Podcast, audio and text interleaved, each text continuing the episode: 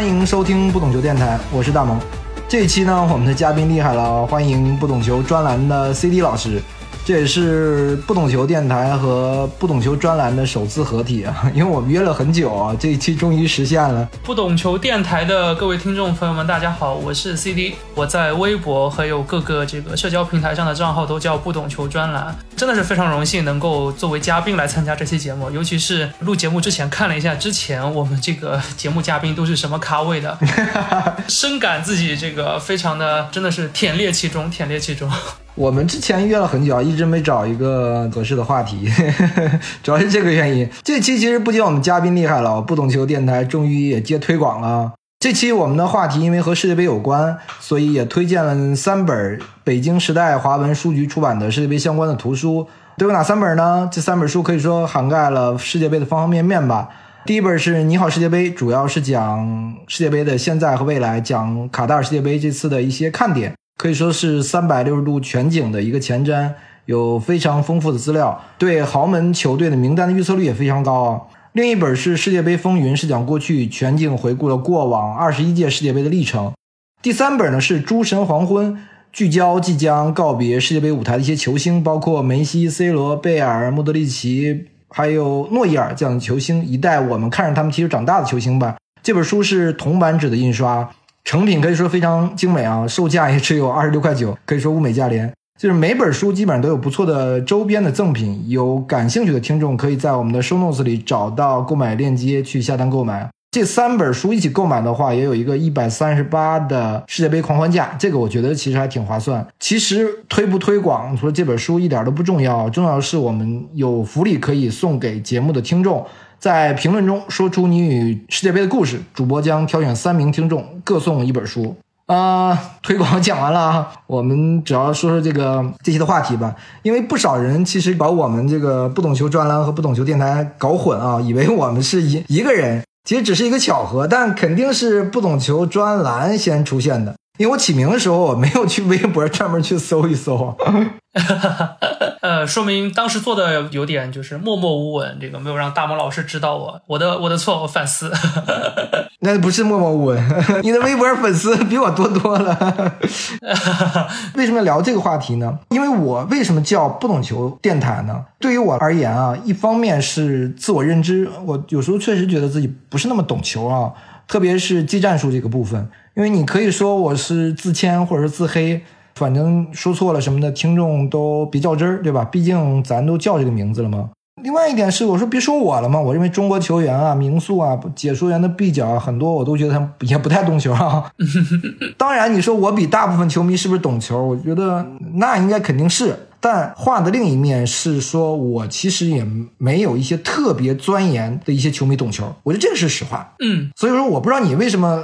会叫不懂球 专栏？呃，是这样的，就是我我大学里面做这个号嘛，然后最开始做这个号的，其实原因是什么呢？就是一呢是自己想说，二呢是当时也是机缘巧合，有一些机会啊，认识了很多呃有一些专业的教练员也好啊，然后有一些相关的从业人士也好，然后呢深感自己呢就是又想说，但是呢好像又说的就是感觉总是自己感觉差点意思，所以呢我最后想的这个名字是这么想的，就是不懂球专栏，它把它分成两半嘛。一半呢是不懂球，就是我的本质是不懂球的。第二呢，我的态度是很认真的，所以严肃活泼啊。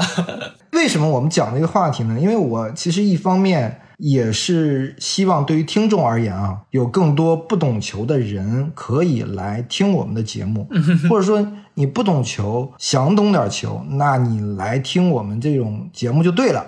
我还有一个这方面的一个元素，就是一方面是针对我，一方面是针对听众。所以今天我们聊的话题会超级的软啊，就是没有那么多关于技战术的问题。因为世界杯是一个很即时性的，我们播客是一个很慢的一个一个东西，当然也可以很快，但是那个对于我们制作其实是是要求很高的嘛。我是在想，我们聊什么？然后我就想到一个点，就是说我们为什么要去看世界杯？当然，我对于我们看了很多届世界杯的人来说，好像这个东西不是一个问题。但我觉得，可能对于一些没怎么看过世界杯的人来说，我觉得是个问题。因为不光是说你可以来凑个热闹，它是一个全民狂欢的这么一个事儿。因为我觉得世界杯还有很多其他的更值得我们看的一些地方。就世界杯到底是一个怎样的产品？嗯哼，我甚至觉得世界杯是一个娱乐的产品，是一个像奥运会啊什么这些，其实所有的顶级的职业体育赛事，我都觉得它是一个娱乐的产品啊。因为你现在在我们中国的社会环境下，现在电影好像好电影也不太能看了啊。蜘蛛侠这个黑黑豹二好像都看不了，阿凡达二能不能看也不知道是吧？但世界杯是一个啊，你可以在合法合规的渠道，我们可以看一个六十四场比赛，这么一个世界上最顶级的体育赛事的产品。啊，我觉得从这个角度来说，我觉得那你当然应该去，如果你有娱乐的时间的话，那你当然应该用你的时间去消费这样最顶级的娱乐产品啊。当然，你可以讲说这个到底是不是最顶级的？那我们可以讨论这个问题啊。但我是觉得这是最顶级的娱乐产品，我们应该去看。我不知道 CT 怎么看这个问题。呃，我觉得是这样的，就是世界杯更像是对于我来说，就是我最开始看世界杯，那肯定是说就是凑热闹，然后也可能是我我从一个就是完全不了解足球的这个小孩子，到一个就是现在这么喜欢足球的一个这个球迷，它其实是一个对我来说是一个让我慢慢呃熟悉去了解足球的这样的一种介质。但是你到后面说，我为什么每一届世界杯都要看？我我一直觉得是一方面，就是前面大梦老师你讲的这个，我始终非常享受这样一个包装的非常怎么说呢？非常精巧，呃，非常组织严密，而且就是不间断的这个刺激，给我带来刺激的这样一个比赛。你想，我们今天这个刚刚看完一场这个大冷门是吧？对。然后后边马上丹麦的比赛也是有很多看点。呃，我非常享受这样一个非常密集，然后让我一场接一场，每一场比赛都有新的看点，然后每一场比赛都能让我看到一些，就是因为毕竟我平时看联赛的时候精力总是有限的，一个周末也就看个两三场比赛，最多的看个四五场比赛，而且基本上都是集中在要么是强队，要么是像我就比如说集中在这个看英超上边。但世界杯呢，是给我们了一种，就是它用一种非常好的包装的形式，让我能够看到一个平时自己可能接触不到，但是也跟我所热爱的这个足球这项运动相关的一个东西。相当于是四年一个周期，四年一个周期嘛。我虽然呃可能年纪比较小，没有像这个大木老师您看这么多，但是我感觉就是我看的这几届世界杯，每一次都可以让我感受到一些新东西，然后接触到一种新的文化。尤其是最近几年，从一零年开始，一零年是南非，对对对，然后一四年是巴西，巴西可能还是在我们这个足球文化说它是在一个主流的圈子里面，但是到了俄罗斯，再到了这一届的卡塔尔。其实它都是在我们平时，比如说像大木老师前面您举的例子啊，像这种什么《阿凡达》呀，像这种大片，它肯定还是一个以这个尤其是西欧和美国为主的这样的一个欧美的一个主流的文化圈子里面的东西。但是每一次这样的世界杯，它反而就是一个更加包容的东西，我就可以看到更多的呃来自于这些主流文化圈子之外的东西。我一直是觉得这倒是一件很有意思的事情。比如说上一届一八年世界杯的时候，其实我比较享受最开始能够看到一些像俄罗斯的这些文化。啊，历史啊之类的一些专题的报道，尤其是当时我们有很多就。当年我们一八年的时候看到很多专业媒体啊，可能比现在稍微还好一些。但是当时的媒体除了报道场上的这九十分钟之外，场外的故事我还是非常非常乐意去看这一类的故事的。尤其是我最近越来越有这样的一个感受，包括像咱们足球记者里面啊，越来越多的发现，其实大家不一定是真的是技战术精通。足球记者他要能够讲一个好的故事，如何把一些大家不知道的东西，或者这个世界上新近发生的东西，呃，用一种能够让大家。接受的形式传达给我们也好，或者说是给我们一些看到一些呃不一样的内容的这样的一个机会，我觉得讲故事才是对于记者来说最重要的。那在这种大赛的时候啊，每一次能看到呃新的故事，对于我来说也是一件非常重要的事情。这也是大赛一直很吸引我的一件事情。所以也是为什么这些杯赛大家说世界杯的感觉不足，我觉得确实有点遗憾。关于卡塔尔的故事，我们就看到那些劳工的故事了，是吧？你这么讲，其实我我有这么一个想法，因为之前有朋友也跟我讲说说我们在同一个世界吗？啊，会有这样的疑问啊。呃，我觉得从看热闹的角度来说啊，足球毫无疑问是这个世界的第一运动啊。四年一次，我甚至觉得世界杯才是真正全球关注的赛事，和其他的你就拿奥运会，我觉得都其实不可比啊。那肯定，那肯定。比如说印度人不怎么关心奥运会，印度人是关注世界杯的嘛。啊，世界杯会有一个，我觉得怎么定义呢？叫全球共此时吧，就是它是一个真正全球的人在关注的一项这个比赛，一个赛事。而这个赛事又那么的漫长，对吧？它是一个月。对不对？我觉得这是世界杯的一一个魅力所在。因为如果你单纯讲的话，那欧冠单纯一个一个赛事，它的嗯它的影响力也很大。但是这个东西太长了，它一个月就它有点像狂欢，嗯啊它不只是一个九十分钟一天。因为我们说比赛好不好看，那我觉得你说足球最好看的吗？我不那么确定啊。那比如说，因为不同区域的人有不同的理解。那美国人肯定觉得超级碗好看嘛，对吧？每年一届，但你超级碗不就只有一场吗？对吧？嗯，对我，记得汤姆布拉迪在那个有有一年带爱国者，应该二十五分落后情况下，到第三节快结束的时候，是最后逆转，都不好看吗？当然很好看啊，对吧？你从娱乐产品的角度来说，NBA 总决赛或者网球啊，或者说去年吧，应该是 F 一最后维斯塔潘逆逆转绝杀夺冠嘛，还有那个英式橄榄球世界杯也很好看，对的，对的，就是各种各样的运动，我觉得都很好看，但世界杯肯定是我觉得是其他运动完全不能比拟的，因为它太长了，而且吸引的国家的太多了，因为它不只是三个三十二个参赛国嘛。你比如我们中国人也看，印度人看，对我们都没进世界杯，可能蒙古人也看，对吧？如果是只讲亚洲很小的范围，大家都去看这个比赛。这项运动真正的魅力，我觉得不是说运动本身啊，是是，还有很多是说这是一个全球性的运动，会让我们有身在其中的感觉。我觉得这种感觉会更强烈啊。是啊，我我觉得这跟这个整个足球的发展的这个历史有关系嘛。因为从像足球最开始，现在足球从英国起源之后，它其实随着这个英国文化的扩张，然后来到了世界各地。然后世世界各地呢，它有不同的风格去演绎这项运动。然后，所以我们现在为什么很多喜欢讨论技战术的博主会讲这块地方是什么风格，那块地方是什么风格？虽然听起来呢有点刻板印象，但它确实是这样的，就是它不同的地方可能在不同的这个文化传播的过程当中，配合着当地的一些，比如说呃社群的这个结构也好啊，或者说主要参加足球的这个人群也好，演变出了不同的风格。然后呢，每个地方都有自己踢球的方式。最后世界杯呢，虽然前几届我们说第一届欧洲国家没去参加，然后后边有美洲国家呃就乌拉圭不去参加的世界杯，但是真正进入二十一世纪之后，尤其是二十世纪后半段，就是二战结束之后的这段时间，整个世界的交流变得频繁起来之后，世界杯真正成为了一个让当时就是当时英国的足球是开枝散叶，散到了世界各地。然后呢，世界杯就像是一个场合，让大家来做一次考试，看看就是大家现在各个地方的足球发展成什么样。这还是一个就是很玄妙的过程，尤其是你把它放长到一个可能要两百年的历史当中去看，当时是一战都还没有爆发的时候，对吧？英格兰和苏格兰打的那个说我们世界大战这种，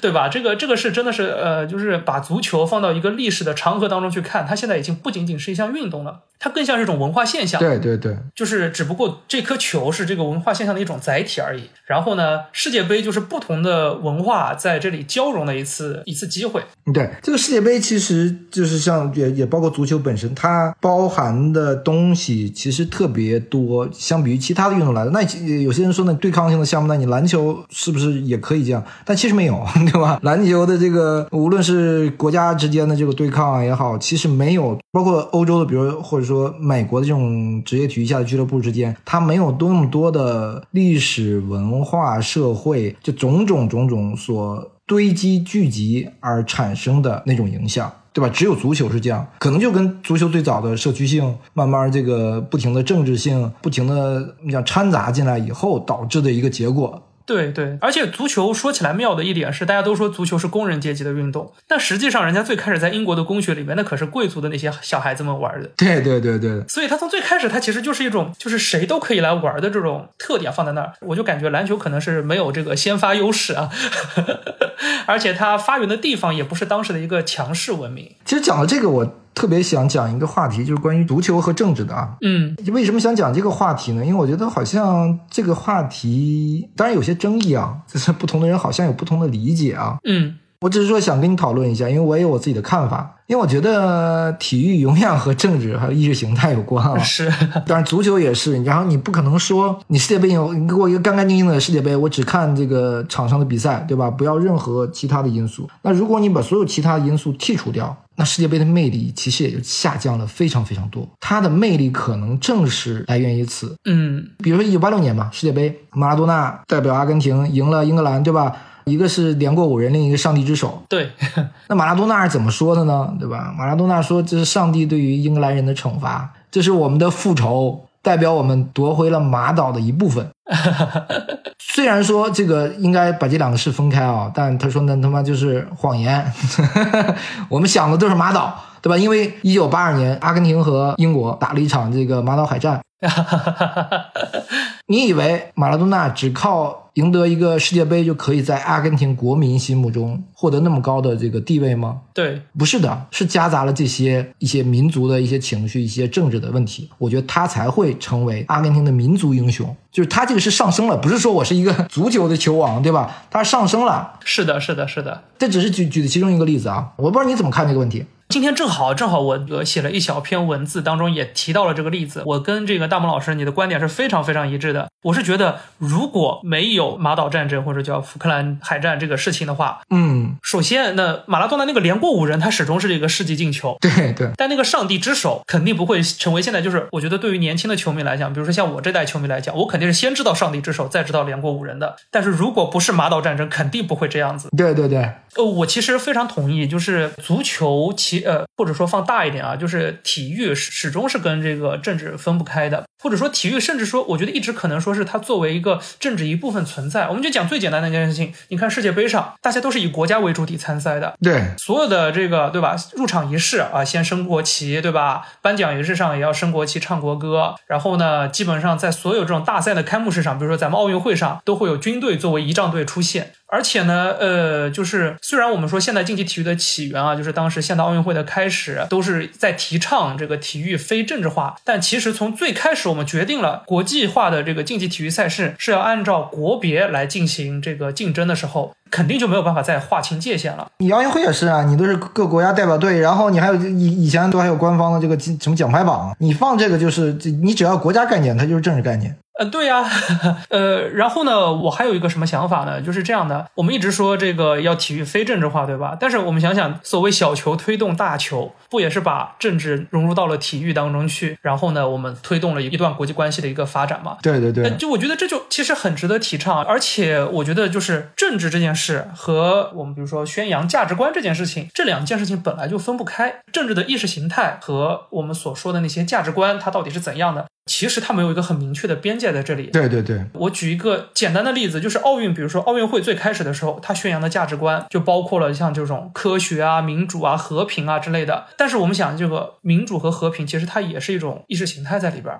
而且我我再举个例子，像我们零八年奥运会的时候说这个同一个世界同一个梦想，这也是个国际主义的政治和外交愿景，呃，对吧？然后那我们再换一个话题来说，我们现在我知道国内很多球迷其实对世界足坛也好，世界体坛也好，对这次就是俄乌战争之后对这个俄罗斯的这个制裁，其实是有一点自己的看法的。那就有一个问题，比如说我制裁俄罗斯这件事情，我到底是反对这个政权，还是说我反对战争这件事情？因为前者它是一个我们说叫政治战队，但后者其实和平是一个普世价值观。对，呃，因为毕竟这也是一次就是派兵直接入侵人家主权领土，而且也是我们国家承认的主权领土的这样一件事情，这就很难回答了。因为立场和价值观，或者说意识形态和价值观上面，它的呃分野其实是是非常小的，其实不是那么明确的。我之前有一次自己录一个我单口播客的时候，还想到过一个这个例子啊。其实我也觉得是体育和政治非常有意思的一个例子，是什么呢？就是当时咱们这个桑兰，桑兰受伤的时候啊，他是代表中国参加这个西雅图友好运动会。当时就是就是他受伤之后，其实很快，包括媒体也好，包括我们自己队伍的这个管理人员也也好。就能发现他的受伤其实就是现场的管理问题，他对现场场地器材的管理非常混乱，场地方是肯定要负有这个主要责任的。但当时其实我们没有第一时间主张相关权利，要主办方负责，因为我们去参加这个运动会本身就是一个重大的外交事件。对，那其实这个事情是很难说。呃，我很理解，呃，很多人可能对最近，尤其是从今年二月份开始到现在，确实国际国整个国际政治局势非常不稳定的情况下。对于一些包括像之前讲这个莱万多夫斯基这种表态什么的，都是会有一些自己的观点或者不认同的地方在里边。但其实呢，我觉得我们可能是没有想明白这件事儿，就是我们到底支持的是什么。那我再换句话回来说，说现在呃世界杯的时候，像昨天英格兰和荷兰本来都是要带那个 One Love 的那个队长秀不要上场的，对对对，呃，然后是不被允许了。对吧？是说这个你是在宣扬这个，我们很多人认为这是一种宣扬这个政治倾向，但实际上 One Love 的这个袖标，它最开始是源于这个荷兰联赛当中出现了种族歧视嘛？对，是反歧视的一个倡议。对，它其实是个反歧视的倡议。最后这两个国家带的是 No Discrimination，反对歧视。然后呢，包括其实像这次国际足联官方的这个就是 Football Unites the World，它的背后的价值观是一样的。嗯，它并不是说我在宣扬一个什么价值观，而且跟大家想象一看到彩虹就想到 LGBT 不一样。它其实更宣扬的是一种更不是它那个本身不是彩虹。对它，关键是它本来就不是彩虹。然后大家会觉得，如果它真的是呃单一的讲 LGBT 的事情，那我觉得反对它也是其实有这么一点道理的，因为毕竟这是跟主办方的这个国家的文化可能是有一些冲突在里面。虽然这个是另外一个话题了，但是问题是，它最后它其实宣扬的是一种就是我反对任何广泛的对少数少数群体的这个歧视。那我觉得它其实是一种符合我们体育精神的这样的一种价值观。它其实跟我们所说的就是那种宣扬政治理念啊什么的，就又完全不是一回事儿了。但这件事情就包括我觉得国际足联它也没有分得很清楚，所所以这个话题我们一个播客也确实比较难难聊。你刚说这一点，我知道我想什么，我就是觉得他自己也分不清，包括我有时候我自己有时候也分不清啊。对呀，因为我觉得非法本身可能我觉得是最大的一个政治团体。你比如说，为什么有的国家干预足协的选举就 OK，有的国家干预足协的选举就不行，你就要被禁赛，对吧？都是他选择性。你包括其实你刚讲这届世界杯，大家都知道，因为俄乌战争的问题，直接剥夺了俄罗斯的这个世预赛资格。但这个不是第一次啊，嗯，对，历史上有很多次，五零年世界杯，因为德国和日本是二战战败国，对吧？你就直接不能参加。但意大利可以，意大利也是。这当然这个有各种各样的原因啊。那比如说一九。这个六一年吧，南非因为有他有自己的种族隔离的那个政策嘛，制度不叫政策。对对对，国际足联直接就暂停你这个资格。到九一年，你整个基本好像那个时候快独立了，然后废除掉这个制度的时候，你才能回到我们国际足联大家庭。再到九十年代那个南联盟吧，就应该是两届欧洲杯和一届世界杯都没有踢啊，对，不能参加的，这样才会九八年世界杯第一次克罗地亚去代表一一个国家的身份去打嘛。所以他这个，你看，他又是一以贯之的。他本身是有很多这样的所谓的，你的政治不正确，你就不能参加，对不对？你干预足协的选举不行，对对。然后你这个不行，那个不行，打仗也不行。那南联盟没那之前是内战嘛，但内战也不行，各种各样的问题都不行。哎，你到这儿，你说我们这是倡议一个好的世界杯上，对不起，也不行。当然，你说这这两个事儿有没有这个差别？我觉得肯定是有的。肯定有差别，但我是说，这个一切的解释权 都归国际足联所有，所以我讲它是最大的政治团体。哎呀，确实，因为国际政治的归根结底，它就是双标，对，就是大家有自己的一套标准，对。然后呢，就是我们都拿自己的标准说事儿就可以了，不要去指责别人双标，不然的话就会显得自己好像玩不过别人似的。我觉得最简单的例子，当时一九八零年、一九七九年的时候，苏联入侵阿富汗，对吧？然后我们跟美国人一起抵制的一九八零年莫斯科奥运会，这就是件就我觉得非常正常的事情，就没有必要这么大惊小怪。但是呢，确实就像一九八零年奥运会这个抵制这个事情，肯肯定比现在我们说我们抵制俄罗斯参加这个世界杯这种事情要显得更加政治的色彩更加浓厚一点。跟冷战时期相比，现在的抵制都很简直是这个毛毛雨，对吧？没有说谁不来参加比赛，对不对？没有谁说退赛，对吧？都是我们口号，我们象征性的喊一喊，没有说真正那个时候那个那个年代，对吧？我们直接不去了。对呀，我不在乎金牌。哎呀，是是这个道理啊！像今年年初我们冬奥会的时候，很多国家都拿一些可能就是捕风捉影的问题来对我们北京冬奥会进行外交抵制。对吧？然后很多国家元首也都没有来。我们当时我记得我们很多官媒还讲过，说这把体育政治化是肯定是不行的这件事情，反正是肯定是对我们整个奥林匹克精神的一个就是背叛了奥林匹克精神。但实际上我们国内媒体有的时候他忽略了一些国外媒体的这个，就是他不会转载嘛。但其实很多国外媒体也对我们有一些就是批评，比如说冬奥会的火炬手有一个是咱们这个解放军战士，是参与了中印边境冲突的解放军战士。但是印度人是来参加我们这届冬奥会的，其实这个选择对于印度运动员来说，其实是有一些冒犯的。这个就是你在你的立场上说话，我在我的立场上说话，大家立场不一样，其实是件很正常的事情。大家互相有不同的观点，指责别人也是正常的，就没有必要大惊小怪，大家都是这么做的。你比你说卡塔尔为什么办世界杯呢？那对呀，就是因为足球和政治息息相关啊，对吧？它与文化经济息息相关，不然花那么多钱干嘛呢？我图什么呢？对呀。还有今天那个，因为我们刚看完那个沙特跟阿根廷这场比赛嘛。卡塔尔那个埃米尔在现场直接不就支持沙特队吗？是啊，拿着沙特的球这这个国旗还是球衣，他为什么支持沙特队呢？对吧？当然，一方面都是阿拉伯国家，但你要知道这个背后还有很多深层次的这个政治问题，也是跟沙特的示好嘛，对不对？他们之前都闹成那个样了，对吧？这个永远逃脱不了。包括昨天的比赛，就是伊朗那个比赛，其实我们也看到了。你说和政治不能有关联，但你说球迷干吗？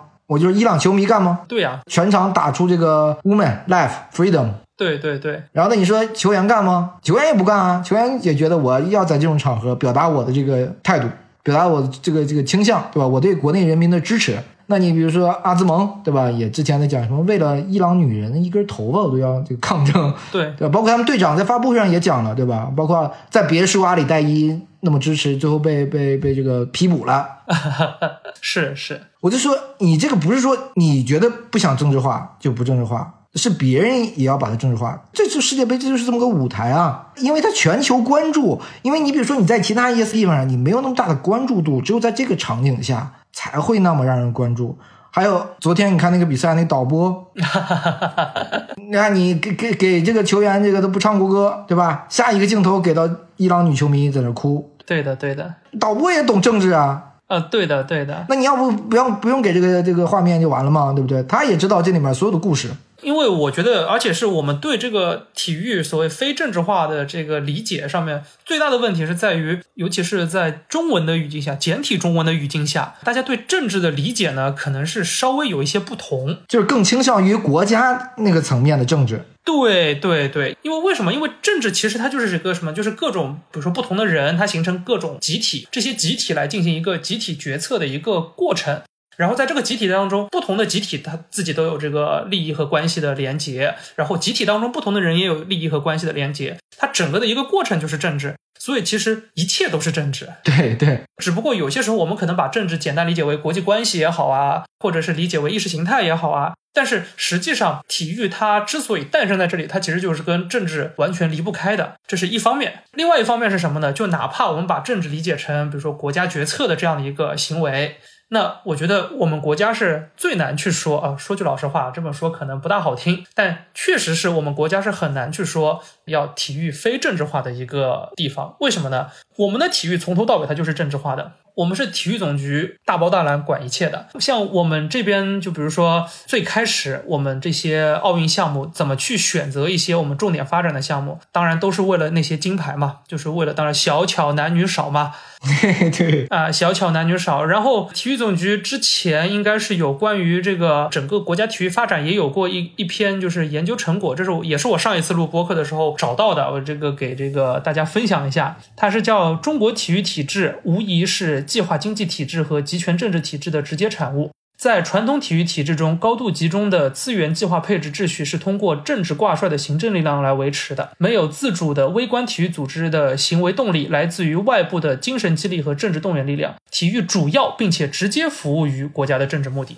就是这种，就是要省部级的研究成果才敢写的这么明确，但他说的确实是对的。我们的体育发展其实也脱离不开政治。我们之所以能够在奥运会上成绩这么好，也是举国之力才能做到的这样一件事情。归结为四个字儿：举国体制。举国就是政治，是对吧？不举国就不不就就没有政治了吗？对吧？你你都是业余运动员，对吧？你你到时候你比赛的时候代表国家一参赛，对吧？这就不是政治。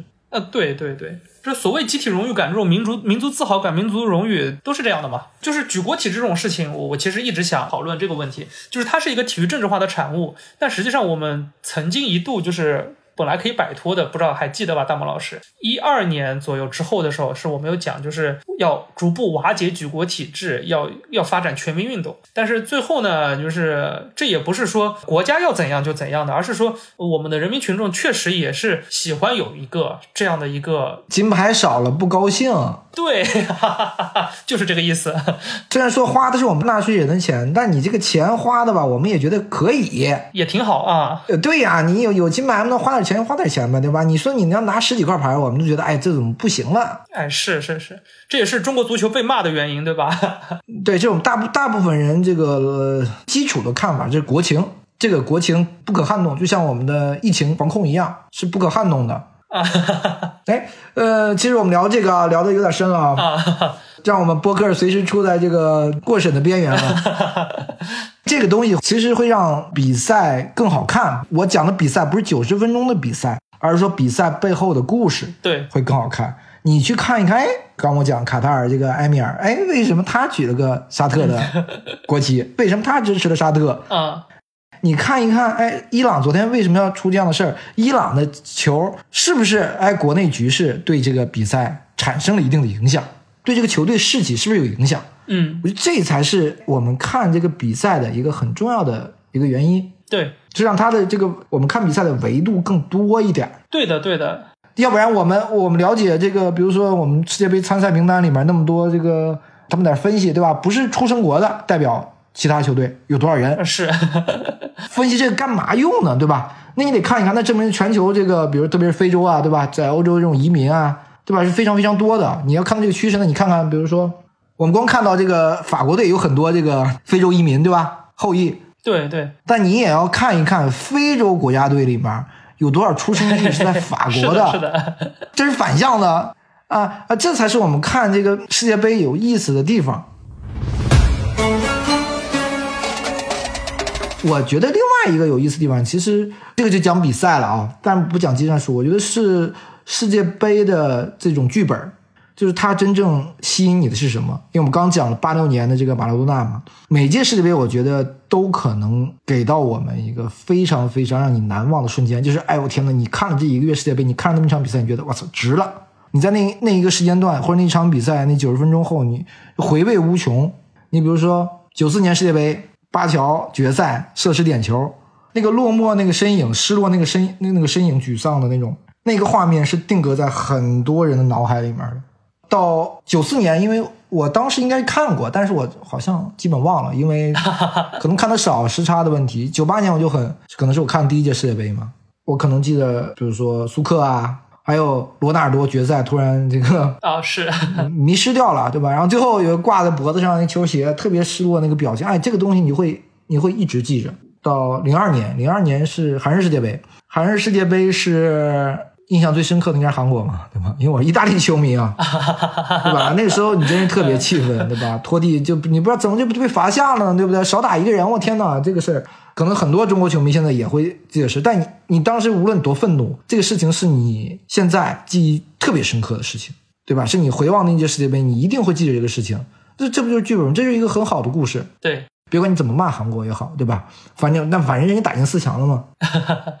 到零六年世界杯，我意大利球迷我们夺冠了，但其实你让我现在脑海里想的那一个瞬间，不是意大利捧杯，也不是黄健翔的嘶吼，而是齐达内的那个铁头功啊！就是你 作为一个球迷，你在你在看的时候，在当时看的时候，你会觉得我操，发生了什么？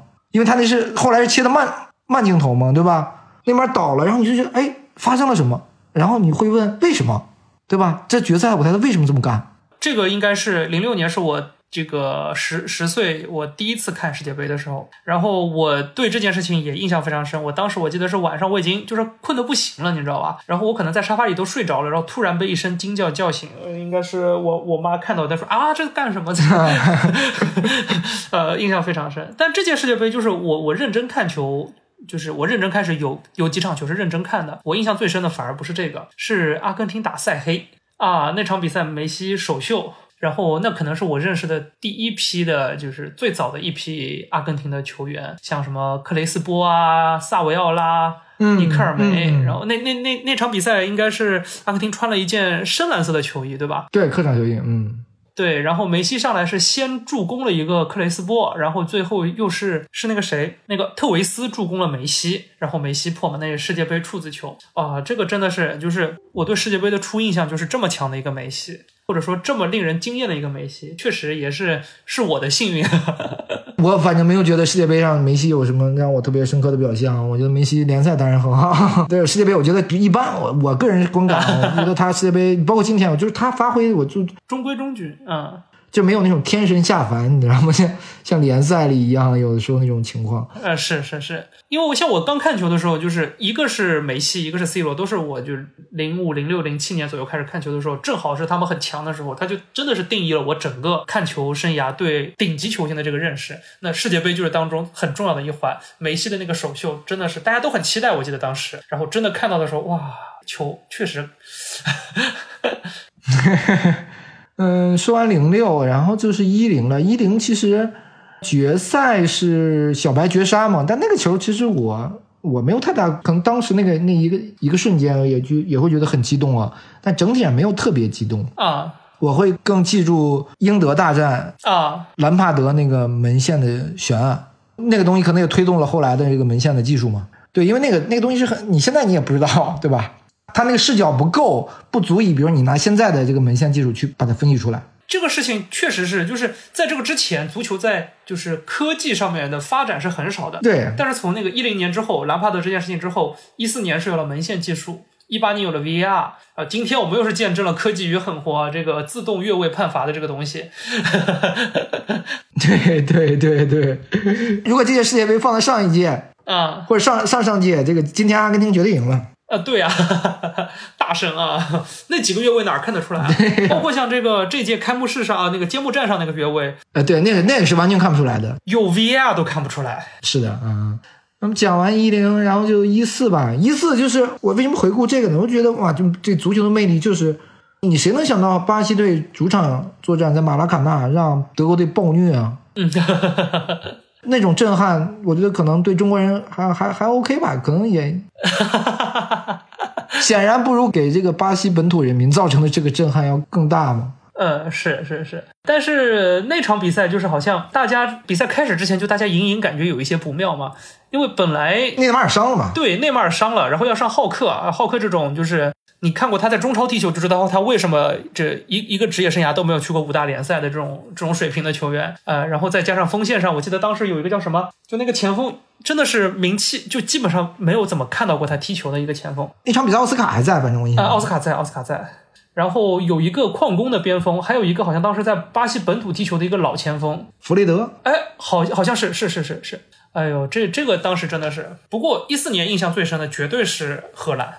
呃，那个天神下凡是吧？范佩西那个，我对一四年的三个记忆点都在荷兰身上，一个范佩西的愉悦，呃，一个是那个当时范加尔把那个克鲁尔换上去扑点球啊，对对对对对，我想起来了。然后就是半决赛打阿根廷的时候，这是关于阿根廷的记忆点，其实是马斯切拉诺就铲罗本那一下。封堵罗本那一下，对吧？这个撕裂了，我这个感觉那一届确实是荷兰的，就吸引了很多目光，最后却倒在了半决赛，有有一点可惜啊，有一点可惜。可可惜的不多了嘛，对不对？阿根廷也可惜啊，对吧？阿根廷那个七差一招，对不对？然后是上一届，上一届我其实因为法国队踢的比较无聊嘛，对吧？我印象特最深的是日本的那个被逆转嘛，因为本身我对亚洲球队肯定是更更期待嘛，对吧？那么好大好局面下啊被逆转，对不对？日本人还出了个纪录片我觉得值得出啊，我觉得值得出，对吧？研究研究这为什么呢，对吧？但这就是世界杯的魅力嘛，是不是？嗯，对。你看起来世界魅力魅力也包括沙特 赢赢阿根廷，对不对？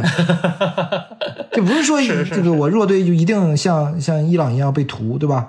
他是有机会的，你包括你你你打比利时，比利时那样的球队逆转你，你也可以理解，对吧？那么强那么强的队伍 逆转你不很正常吗？对，只是你觉得我不应该被逆转。对，就是就是有机会，但是最后这个机会从指尖溜走，我我觉得这应该是最遗憾的事情。对对对对。呃，上一届我其实对克罗地亚的印象比较深。就是他淘汰赛连续都打一百二十分钟，对吧？然后还有几场几场这个点球大战，最后到了法国队面前，也不能说叫，其实就是有点脆败的意思在里边了。我是这么觉得，就是克罗地亚有点像这个之前欧洲杯那几个大冷门啊啊，丹麦啊、希腊啊，就是在欧洲杯上更倾向于出现这样的局面，大冷门，对吧？你是没有人看好他，只是在世界杯上最后最终形成的没有。他差一步啊，是是，就是世界杯，大家还是更更稳定。其实是，你包括零零二年四强还有还有谁啊？还有土耳其。对，除了韩国还有土耳其。但你真正打到决赛还是得德国跟巴西打。它的偶然性就是，我不知道是因为之前场次多嘛，要比欧洲杯的场次更多，还是什么样原因？就是世界杯真正形成那种超级大冷门、惊天大冷，这是没有的。没有，没有，对吧？都是那种小冷。对的，对的。在丹麦和希腊面前都是小冷啊，甚至是你跟葡萄牙也能夺冠，在欧洲杯，我并不觉得葡 葡萄牙那年很强，对不对？邦邦邦，最后就赢了。对对对对，但那年葡萄牙就是我我我感觉就是在我心目当中可能就是个四强水平。哎，上一届的绩点还有葡萄牙。说句老实话，虽然我作为一个曼联球迷，现在对 C 罗没什么好感，但是上一届世界杯当中，哇，这真的是 C 罗最后的巅峰，这个太狠了，这个对西班牙那个帽子戏法。尤其是那个任意球，真的是当时我是我记得我是跟两个两个同学一起看的，我们当时都是觉得，就是看到他站在球前，我就觉得这球有了，这确实是一个很深的记忆点。这个不管 C 罗他可能最后晚节不保也好，或者说最后几年竞技水平下滑到什么程度也好，他这个历史地位就是由这种瞬间给他决定了的。讲完这个，其实我想，然后这个世界杯我们怎么看呢？因为。当然已经打了几天了啊！比赛上、赛程上，因为对亚洲球队比较友好嘛，对吧？我们很多很多球八点啊、六点场，其实对于我们是非常友好的，或者对于很多普通的球迷来说，还有一个，我觉得不论从什么角度上来说吧，我们都不得不看看亚洲球队，对吧？就时间上嘛，时间上我要我你逼着我看，对吧？嗯，除了时间上，那我我当然会关注亚洲球队啊！我刚刚关注日本、韩国，对吧？相比于相比于沙特。卡塔尔，我更关注日本、韩国，这个毫无疑问。那那肯定，这是出于我们的地理的位置的问题，对吧？我甚至希望他们走得更远，无论是日本和韩国，你们能出现，我觉得太牛逼了。你比如说普通球迷，那基本上也就只能看这些比赛，他不可能说熬夜我看十二点场，看三点场。呃，是因为就是以前就是感觉好像总是感觉在夏天的时候，我也不知道我就为什么会有这样的错觉，就感觉好像夏天熬夜没那么有所谓。对。但是我们北半球的冬天，这是第一次北半球的冬天。然后我们在冬天熬夜的时候，就感觉第二天是要死了。确实是这样，因为我从揭幕战，我揭幕战看了看完了嘛，然后出了篇稿子，睡睡的时候已经基本上就是已经是快要三点钟了。然后昨天荷兰那场我看了半场睡，今天早上起来还是非常非常困。但我感觉也可能是因为就是不再像以前这么这个精力旺盛了，我就感觉就是现在再晚的比赛确实是看不了了。所以今天像这种就是早场比赛看一看，然后准备睡去。我差不多也是，因为以前都是因为工作嘛，每一届大赛基本都是在工作。当然我基本上会看所有的比赛，差不多。就世界杯的话，我基本上要看同一个时间的，同一时间我也可能看，因为工作可能会开两个屏幕，我基本上六十四场比赛都会看。但现在呢，又没有那么多这个。本职的工作，对吧？我不需要这样，那我可能就是看一些六点场、九点场。除了六点场、九点场，那可能偶尔小组赛可以看一看德国打西班牙。嗯，除了这场，可能看看比利时、克罗地亚，就是他这种实力特别相近的，你感觉比赛会很激烈的场次，其实不太多。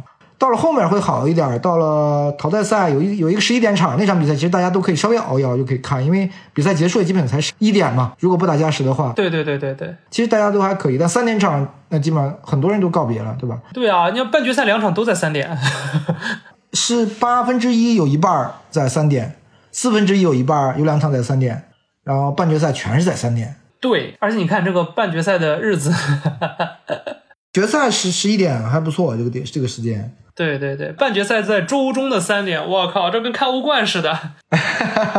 对啊，我那个那个我放弃了，那个放弃了，只挑一些我觉得时间上友好的。我觉得这个其实很重要，因为人家安排这个比赛也是为了亚洲市场嘛，也是为了让亚洲球迷更多看自己的这个主队的一些比赛，对不对？嗯，最后我想聊聊是在哪看呢？这个话题其实你只能现在聊，为什么？就因为我们知道有三个平台：央视、抖音和咪咕。它具体世界杯什么解说搭什么说怎么样画质怎么样对吧流畅度怎么样你都不知道你只有开赛以后你才能知道它到底会就相当于提供给了我们什么样的产品。我就不知道你都从哪看的啊？从什么平台上看呢？呃，我一般在家里还是在央视看，因为我虽然挑解说，其实因为像我这样上海长大的球迷，对像娄艺晨、刘越这两位老师真的是情有独钟。呃，就是世界杯这个事情呢，电视平台它就是快，你知道吧？它能快上个半分钟，我觉得这个在大赛上面还是给人很不一样的体验的，尤其是大家都在看的比赛。就比如说平时联赛无所谓，我也就咪咕投个屏上去看罗一成老师的解说，那他稍微慢个半分钟也就慢个半分钟了。这大赛不一样，大赛我所有的群里的人都在看，我一旦慢个半分钟，我就完全没有看球体验了。所以这个是很重要，但我还没有体验过这个抖音，这个因为之前确实抖音也用的比较少。在之前，他们抖音有播过那个嘛，有播过德甲什么的。当时有抖音的运营就当时联系过，看看说是不是可以去播一播。但是我始终觉得很奇怪，谁会用抖音这种看球呢？没想到现在人家已经全世界最大的足球 IP 都拿到手了。我看抖音啊，嗯，因为我一是可以要看一下它的这个，它因为它有四 K 的超高清，在咪咕是要付费的啊。那对，对，在抖音是没有的，而且抖音没有广告。以我的个人体验来说，没有广告。四 K 超高清，比我预想的要好。这讲实话，因为你其实四 K 的高超高清，它对这个你你的这个带宽要求是很高的，你知道吗？但是专专业的术语我我不太明白啊，码流啊什么的东西是是有影响的。它能提供这么多人同时的四 K 超高清是很不容易的，这种技术上的问题。确实。另外一点，我我听了解说啊，解说因为我前老板嘛孙继海，然后我也听了听。但是抖音的一个特点是因为。比如说央视的解说员，我们都是很熟悉的，贺炜啊、朱晓宇啊、刘佳远，对吧？还有曾凯这几个。然后咪咕这次其实是他相对固定的阵容，你你比如詹俊配张璐啊，那刘一晨、刘越，严强配了个谁我忘了啊。今天严强配了张璐，呃，有点有点震撼。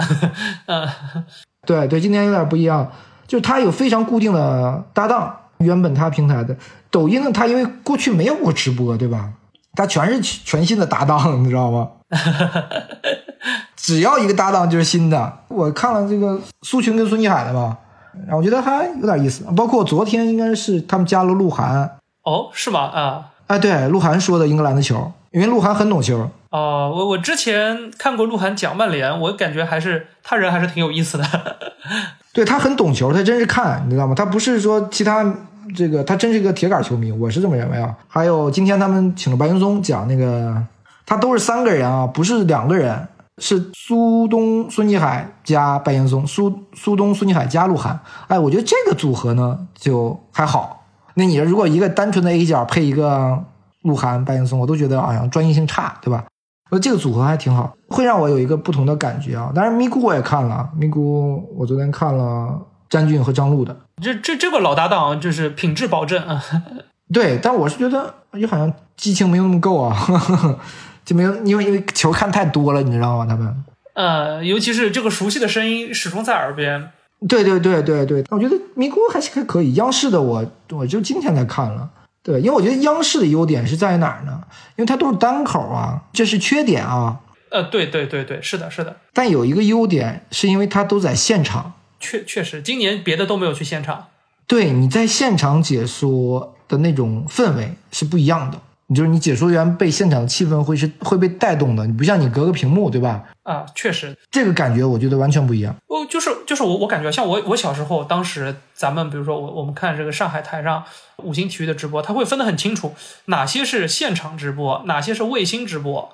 呃，然后但是现在大家都叫现场直播吗？呃，其实有的时候我会感觉不出来。但是最后最明确的一点就是说，在现场直播的那，就是那些像呃像这种南美解说要拉这个长音去叫够的这种，或者我们说是射门，就是苏东老师对吧？他确实应该是要要有一个现场的氛围在里面。这也就为什么说要要在现场看球嘛。对对对，这这差别还是非常大，真的非常大。如果如果是在这个演播室里，黄健翔怎么可能说出那那番话呢？只有在现场，是，对吧？确实确实，只有在现场有各种各样的因素的影响下，才会导致那样的情况发生。虽然说，哎，这个事儿就有意思了。这次世界杯，我们看不到黄健翔、刘建宏、段轩老师的解说，他们都只是在几大平台播出他们的节目。啊啊，是看不到他们解说的。这个呢，我在这里不负责任的说一句啊，可能是央视的要求，就是你离开我央视的这个这个解说员，呃，因为这个这个央视的版权嘛，无论是在抖音平这个平台，还是在咪咕平台，这都是央视的主版权。央视说你不能说，哦，所以我们这次就看不到黄健翔、刘建宏还有段轩儿这个解说，因为这个声音我觉得其实很重要，对我很重要，因为他就是你熟悉了。因为对于我来说，比如詹俊跟张璐他们的解说我不熟悉，我熟悉他们说英超，哦，确实，但是世界杯我不熟悉，或者说他们说国家队我就不熟悉，我觉得是有这个差差别。嗯我我很理解，就就像我们上海人是看这个看娄艺晨、看唐蒙，嗯嗯嗯，确确实就是之前我真的是小时候是什么比赛基本上都是他俩直播，中超是他俩，英超也是他俩。世界杯也是他俩，甚至有的时候早上起来看 NBA 也是他俩，哈哈哈因为 NBA 没有他俩，NBA 就是娄艺晨老师。对，然后现在有的时候确实是，就是我现在已经很基本上没有看到过申花的比赛是让罗老师来解说的了。所以为了听罗老师聊聊申花，有的时候还特地去看他那些节目，就是他在抖音上那些。我我下载抖音最主要的原因就是看他那个节目。我感觉这种这种声音的陪伴，还有那种熟悉的一个，其实节奏这个东西说的很虚，对对对，但是确实是就是节奏这个东西，呃，给人一种看球不一样的体验就在这里。对我刚刚说的那种熟悉感，其实可能也跟因为过去都是，比如他们有的时候是在现场嘛，对吧？现场带回来的那种他们的声音，比如贺炜说的话，就在我耳朵里可能会说世界杯的话，他就他是没有没有这个叫叫什么叫分离感吗？还叫什么这个脱离感，就没有那种感觉。比如黄健翔说球很好，但你让黄健翔去说英超，我也没那感觉，你知道吗？啊、就是觉得这个英超不应该不应该是由你来说的，你知道吗？这应该是这个什么詹俊啊、苏东啊，甚至是这个北京台的这个卫东，就我觉得他们那声音特别适合说英超。就有些这个解说觉得，哎，你们声音不对，哎，就不是一回事儿啊。这不是专业不专业的问题，其实是你熟悉度的问题。就像是这样的，就是像我们南方人，其实很少听董路老师和李欣老师的这个解说嘛。但是我听他讲这个中超，我就感觉好像还可以。对对对对对，我之前比如说咱们这个一七年申申花上海申花足协杯夺冠的时候，我觉得最经典的那版解说确实就是董路老师的，就是他那边不可能不可能这一段，对吧？但是他讲英超，我就觉得好像差点意思。嗯、行，今天我们就聊到这儿吧。希望听众可以好好享受这次的卡塔尔世界杯吧。我觉得按照我之前说的几个赛程，对吧？六点九点档看看亚洲球队，对吧？淘汰赛看看十一点场就 OK 了。差差不多，差不多。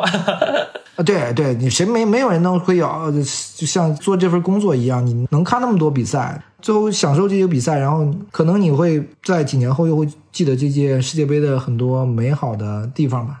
一开始我们都觉得世界杯平淡嘛，啪一下，沙特给阿根廷赢了，不是平了，是赢了。来来的很快，哎，你就觉得哇，这世界杯来了。昨天凌晨那个荷兰跟塞内加尔，大家觉得哎，这个好像棋逢对手，世界杯有点意思了啊、哎，那个没什么意思，我告诉你，就稍微那是那是普通的菜。啊，今天这个才是世界杯，这在世界杯好玩的地方。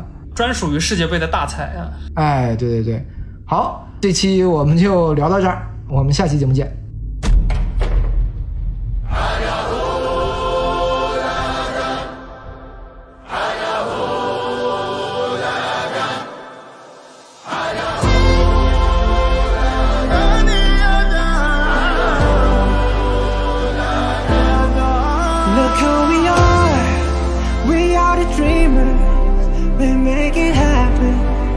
We believe it. Look who we are,